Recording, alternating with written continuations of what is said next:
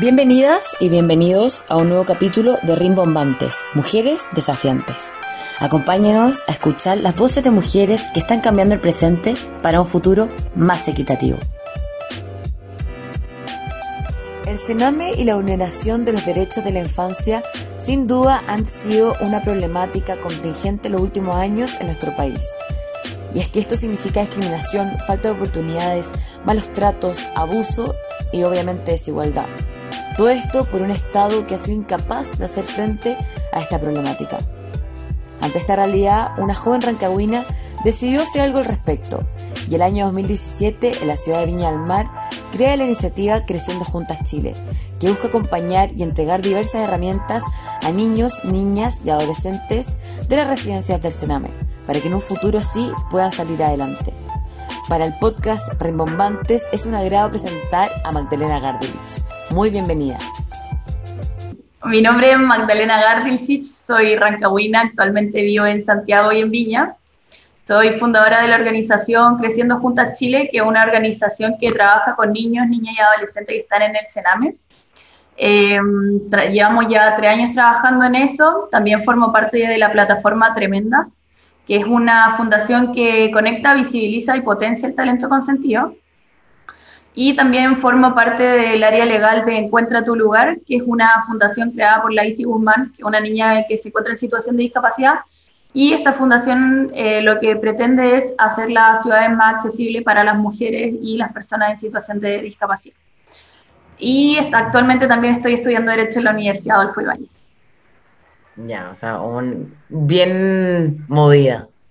Oye, y que nos conté, yo había leído harto del proyecto de Creando Juntas, que nos conté un poco de qué se trata, cómo nace este proyecto, eh, cuánto tiempo lleváis, cómo funciona, cuál es la estructura que tienen, eso.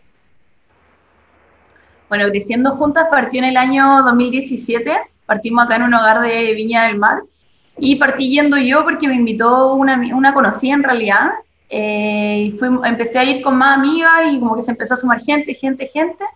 Y después nos dimos cuenta que ya éramos muchas personas tratando de ir a un hogar y en verdad como que era innecesario que fuéramos tantas, y empezamos a ampliarnos a más hogares. Y así se fue expandiendo, actualmente ya estamos en siete regiones y todo ha sido por, como te digo, gente conocida mía o conocida a las voluntarias que les dice, oye, qué bueno el proyecto, quiero unirme y empiezan a llevar el proyecto a sus regiones, a sus ciudades y así hemos ido creciendo. Actualmente estamos en la región de Valparaíso, la región de Higgins, la región metropolitana, la región de la Araucanía, la región del Maule y la región del Biobío. ¿Y eh, cómo trabajamos? Bueno, trabajamos bajo cuatro líneas de acción que son como fundamentales para nosotras, cuatro pilares en realidad, que son el cuidado por el medio ambiente, la educación de calidad, la reducción de desigualdades y la igualdad de género, que son todos como eh, objetivos de desarrollo sostenible propuestos por la Agenda 2030 de Naciones Unidas. Entonces, como trabajamos bajo esas cuatro líneas.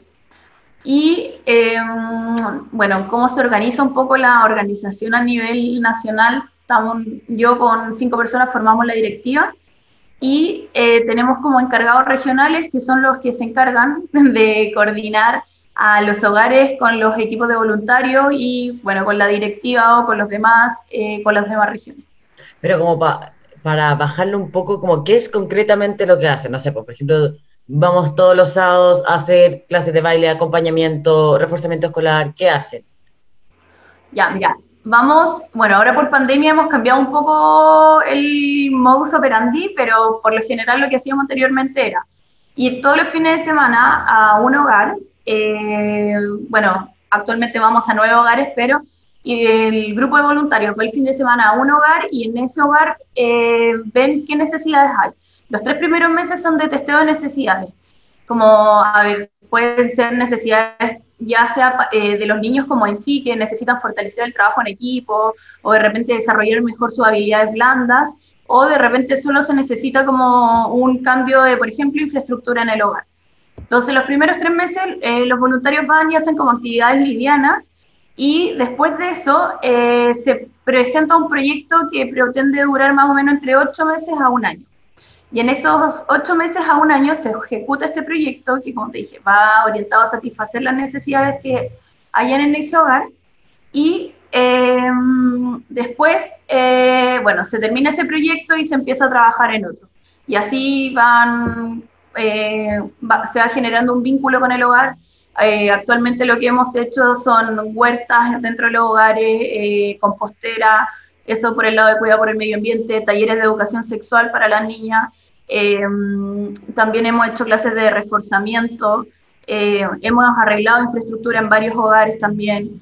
hemos hecho talleres para que desarrollen sus habilidades blandas, la forma en que se comunican, la forma en que hablan es que es, fundamental como para que ellos después puedan tener una vida mejor fuera de los hogares. Y también les damos alguna herramienta o algunos cursos, talleres que les puedan servir una vez que ellos egresen de los hogares como para que no queden en la nada, porque muchas veces salen de cuarto medio y no tienen como alguna herramienta para poder desarrollarse fuera del hogar, entonces también les damos algún tipo de curso como con ese fin. Perfecto. Y cuando tú creaste creando, eh, Creando Juntas, ¿Qué fue que tú dijiste, no, ¿sabes qué? Hay algo que hacer acá. ¿Qué fue lo que al final te hizo eh, tomar la decisión eh, como tangible de decir, esto ya no puede más, hay que, voy a crear este proyecto? ¿Hubo algo, un hecho en específico que te motivó esto? Más que nada fue la primera vez que yo fui a un hogar, como que salí tan angustiada que salí llorando y le dije a mi mamá como, mamá, eh, le dije, no sé qué me pasa, no me pasó nada malo, pero algo me pasó porque estaba llorando, pero no le encontraba como el sentido a por qué estaba llorando, pero en verdad fue algo como que para mí a primera instancia fue súper chocante. Eh, y como que ahí siempre quedé motivada con trabajar en eso, cambiar algo en eso. Y como te dije, después empezó a sumar gente y vi que tanta gente en verdad quería ayudar, que también se necesita mucha ayuda, como a medida que me iba metiendo más, me iba dando cuenta que habían más falencias, más cosas que cubrir. Y como ya tenía como por un lado el financiamiento igual, que era gente que voluntariamente nos aportaba, por otro lado tenía el capital humano, que eran voluntarios que querían ayudar, y bueno, tenía todas estas necesidades, o sea, ¿por qué no juntarlo? Y ahí fue como, démosle, y al principio estábamos enfocados solo en niñas, pero ya después en realidad era como, eh, sí, no tenía tanto sentido como enfocarlo solo a las niñas, y al final eran niños y niñas los que necesitaban la ayuda. Así que por eso fue ya, eh, juntemos todo esto y ahora estamos trabajando en hogares mixtos y todo, pero la idea inicialmente era como enfocarlo en hogares de niñas, por eso ya se llama Creciendo Juntas, pero eh, actualmente estamos trabajando.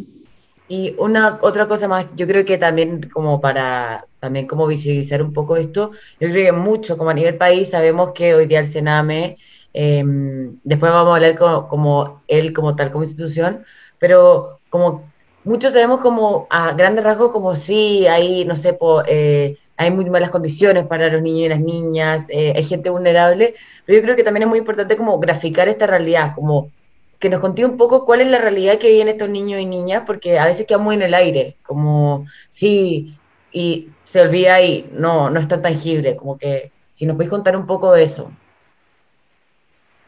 Claro, más que nada yo creo que el abandono es la... Es que yo trabajo en el área de protección de Sename por si acaso. Sename tiene dos áreas, el área de protección y el área de justicia y en el área de protección están los niños que han sufrido vulneración de derechos y en el área de justicia están los que han cometido como algún delito.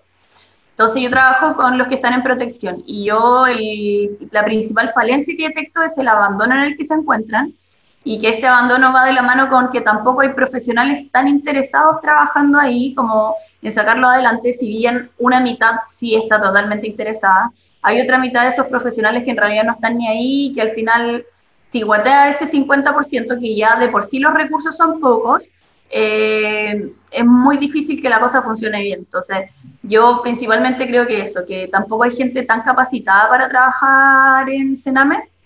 Y la gente que está capacitada, como te digo, hay un 50% súper interesado, súper motivado, pero ya la otra mitad como que no está funcionando muy bien. Y es muy cierto lo que decís tú.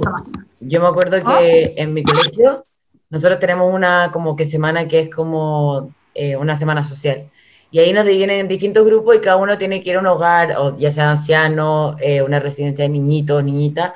Y a mi grupo le tocó ir a Coanil y, y, me acuerdo que nosotros después lo comentamos, y, o sea, uno también fue una experiencia muy, muy fuerte para nosotras, pero también ahí todas nos dimos cuenta de, al final, las tías que trabajaban ahí, que cuidaban y estaban a cargo de todos estos niñitos y niñitas, eran mujeres que claramente no, no, no había una, una, profesionalidad o alguna verdadera vocación o alguna como preparación para eh, tratar y trabajar en estos lugares. me acuerdo que los tratos, el, cómo ellos se dirigían a ellos, el lenguaje, la, de, muy agresivo. Entonces también yo me acuerdo de eso que para nosotros fue muy, muy impactante.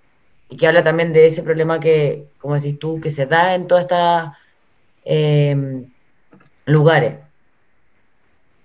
Claro, sí, de hecho, las educadoras de trato directo lo, comúnmente no se les pide más allá que tengan más de cuarto medio, entonces no tienen las herramientas suficientes para poder lidiar con 20 niños al final.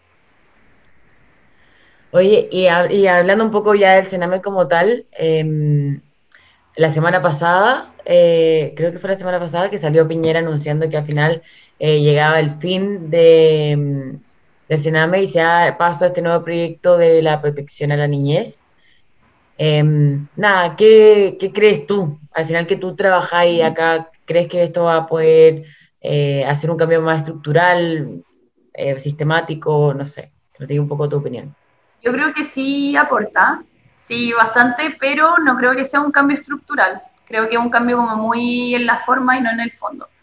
Eh, creo que no se evita que sigan habiendo vulneraciones de derechos, no se evita que estén de verdad los niños primero en la fila, que es lo que se pretende, sino que si bien se les va a cambiar a los niños de lo que antes eran los CREAD, que eran unas residencias que tenían como 60 niños, Ahora se van a residencias familiares o a familias de acogida y las residencias familiares tienen máximo 20, 25 niños. Y las familias de acogida, que son familias que finalmente acogen a los niños en sus primeros años de infancia. Pero eh, estructuralmente no, no, no, hay un cambio real que te diga si se va a evitar la vulneración de derechos. No, tampoco existe la ley de garantías, que es algo que es sumamente necesario para evitar vulneraciones de derechos.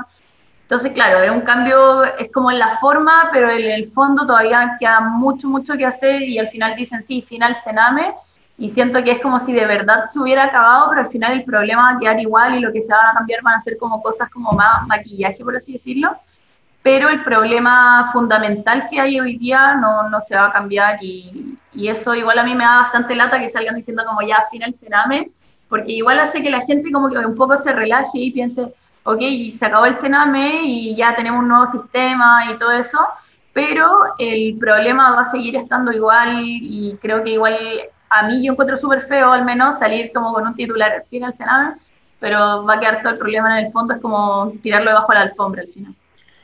¿Y, tú qué crees? Eh, obviamente yo creo que si en verdad existiera así una eh, solución eh, concreta, tal vez ya esperemos que se hubiera implementado, pero ¿qué crees tú que se podría hacer para abordar el problema de, fondo, de raíz?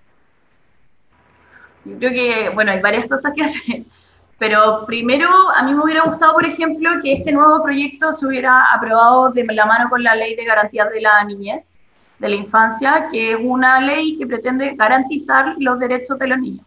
Chile hace 30 años ratificó la Convención de Derechos del Niño, pero en el ámbito jurídico no se ha hecho nada eh, en torno a eso, no se han creado leyes, normas que vayan orientadas a de verdad respetar los derechos del niño. Me hubiera gustado, por un lado, eso, me gustaría que eh, se aumente bastante el financiamiento y por otro lado, me gustaría también que se contrate y que quede como establecido que la gente que va a cuidar a estos niños van a ser profesionales capacitados que se les van a estar haciendo constantemente test psicológicos. Eh, eso yo creo que es fundamental. Y aparte que la, al tipo como de escuelas que, que mm, estos niños vayan, como que tengan profesores capacitados para trabajar con la situación de vulneración en la que se encuentran estos niños. Porque generalmente van a liceos y colegios normales en los que no, los profesores no tienen las herramientas como para poder tratar con ellos. Entonces me gustaría que también por ese lado se le diera un, un enfoque y una preocupación, porque al final van al colegio, pero son discriminados por venir del Sename, o van al colegio, pero tienen problemas de conducta y son aislados ya de repente por los mismos profesores. Entonces, al final, bueno, educación para quienes, claro, para todos los que tienen papá, pero al final los que no tienen papá no, no pueden acceder a la educación. Yo trabajo con un montón de niños que los han echado del colegio obviamente por mala conducta, pero ¿cómo le va a decir a un niño que nunca le han enseñado cuál es la buena conducta o que se crió viendo patrones de malas conductas? Entonces, lo echan del colegio y quedan fuera del sistema escolar y entonces no tienen acceso a educación y ahí como vamos como armando la pelota del problema grande que después. Así que bueno, eso yo creo que la educación, financiamiento y profesionales preparados y la ley de garantía. Sea, al final tú crees que esto va un poco más de pura voluntad, más, más, más política. habla al final de un problema que es falta de voluntad. Sí, es que yo creo que no hay una verdadera preocupación. Como que la preocupación que existe es como, pucha, que lata que, que, le esté pegando a los niños, pero la preocupación real, como de corazón, yo creo que por parte de los políticos es una preocupación muy falsa.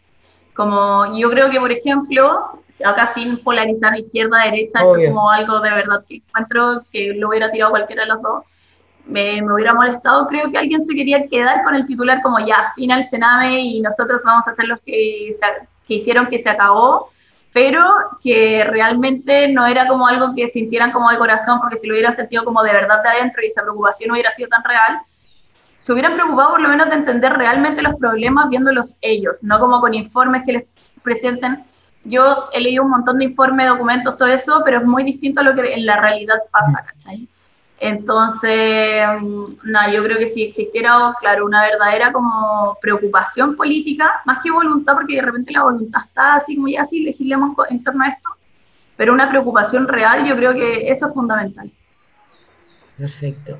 Oye, Maida, y hablando más de, ti, eh, ¿de dónde crees que como surge todo este, este tema social? Nada, estuve ahí como un poco y siempre salía que siempre fuiste una mujer líder, Em, no sé, pues tenía cargos como, eres presidente de curso, siempre fuiste una mujer muy líder dentro de, los distintos ámbitos, ya sea, no sé, pues, colegio, universidad. ¿Y dónde creéis que surge este rol social? No sé si fue una, te lo inculcaron en tu familia, ¿dónde? Cuéntanos un poco de eso. Em, la verdad no sé de dónde surge, yo creo que es como vocación más que nada como de repente algo te llama y te llama y siempre me ha gustado mucho el liderazgo y también las cosas sociales, como me decía, y en el colegio me encantaba, por ejemplo, organizar el proyecto 14, que era como un proyecto solidario, y todas esas cosas me encantaba. El área pastoral era como muy metida, pero solo como en el ámbito solidario, ¿cachai? Y, pero en verdad, más que nada, no sé si es por mi familia o qué. Bueno, obviamente mi mamá siempre me enseñó como a, a no ser egoísta ni nada, pero tampoco es que sean como tan sociales ellos como de estar metidos en estas cosas pero siempre ha sido algo que me ha gustado desde chica y en realidad por eso, por eso he seguido con esto. De hecho, hubo un tiempo en mi vida que como que me alejé de todo esto, que era lo que me gustaba hacer, y en verdad como que volver a encontrarlo fue bacán para mí porque también fue como volver a encontrarme y eh, volver como a, a crecer, crecer mucho como persona. Entonces, en verdad, para mí creciendo juntas ha sido muy, muy bacán y un crecimiento importante para mí y para las voluntarias como personas por eso se llama Creciendo Juntos, de hecho. Sí, está muy, muy bacán. Y hablando también un poco de eso, eh, sé que también eres voluntaria o parte Tremendas. Em, que nos cuente un poco eh, qué haces tú en esta plataforma. Nosotros también entrevistamos a la Julieta. Em, nada, y que nos cuente un poco de este proyecto, como qué, ha significado para ti, cuál es tu rol ahí, qué haces tú, no cómo, no cómo funciona, sino qué hace Magdalena en, en Tremendas. Ya, pues yo en Tremendas estoy en el área, no sé si, bueno, la Juli te haber contado, pero Tremendas también se basa en el objetivo de desarrollo sostenible y son sus líneas de acción. Y hoy estoy en dos eh, comisiones, eh, que es el área de género y el área de inclusión.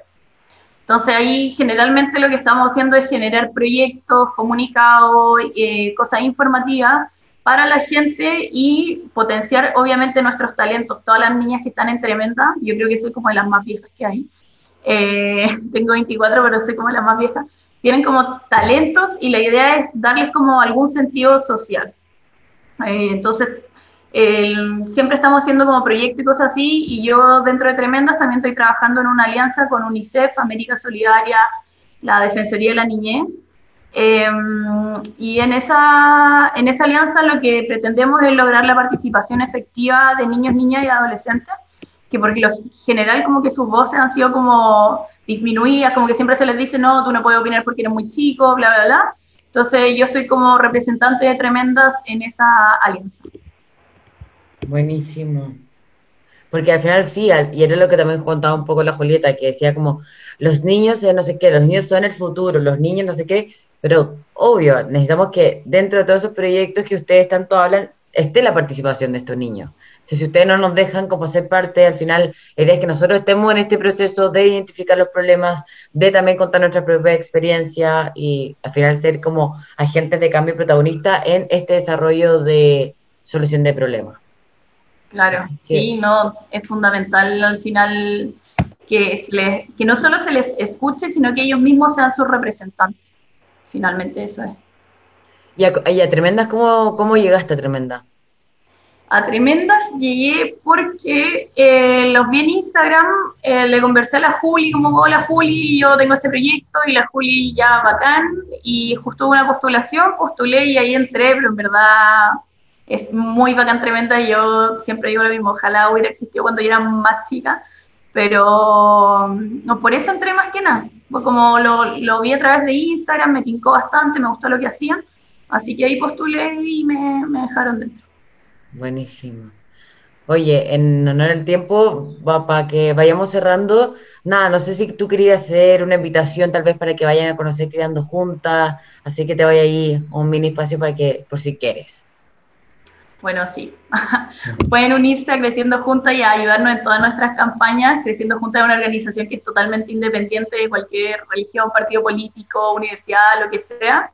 O sea, somos solo jóvenes unidas por una causa en común y si quieren ayudarnos con nuestro proyecto pueden seguirnos en Instagram que se llama arroba Creciendo Juntas Chile y bueno, apoyarnos con cuando tengamos campañas o también pueden unirse como voluntarios, dejamos un link en el perfil para quienes eh, quieran unirse. Actualmente no tenemos las convocatorias abiertas realmente, pero de repente se va saliendo gente y vamos sacando gente del formulario para que entre. Así que eso, dejarlos invitados y en realidad invitados también invitadas a que se unan a cualquier proyecto social. Creo que al ser jóvenes tenemos la, la oportunidad, el tiempo y la energía para poder hacer cambio en la sociedad. Así que eso, invitadísimos a ser parte de Creciendo Juntas, Tremenda, Encuentra tu lugar o cualquier otra organización.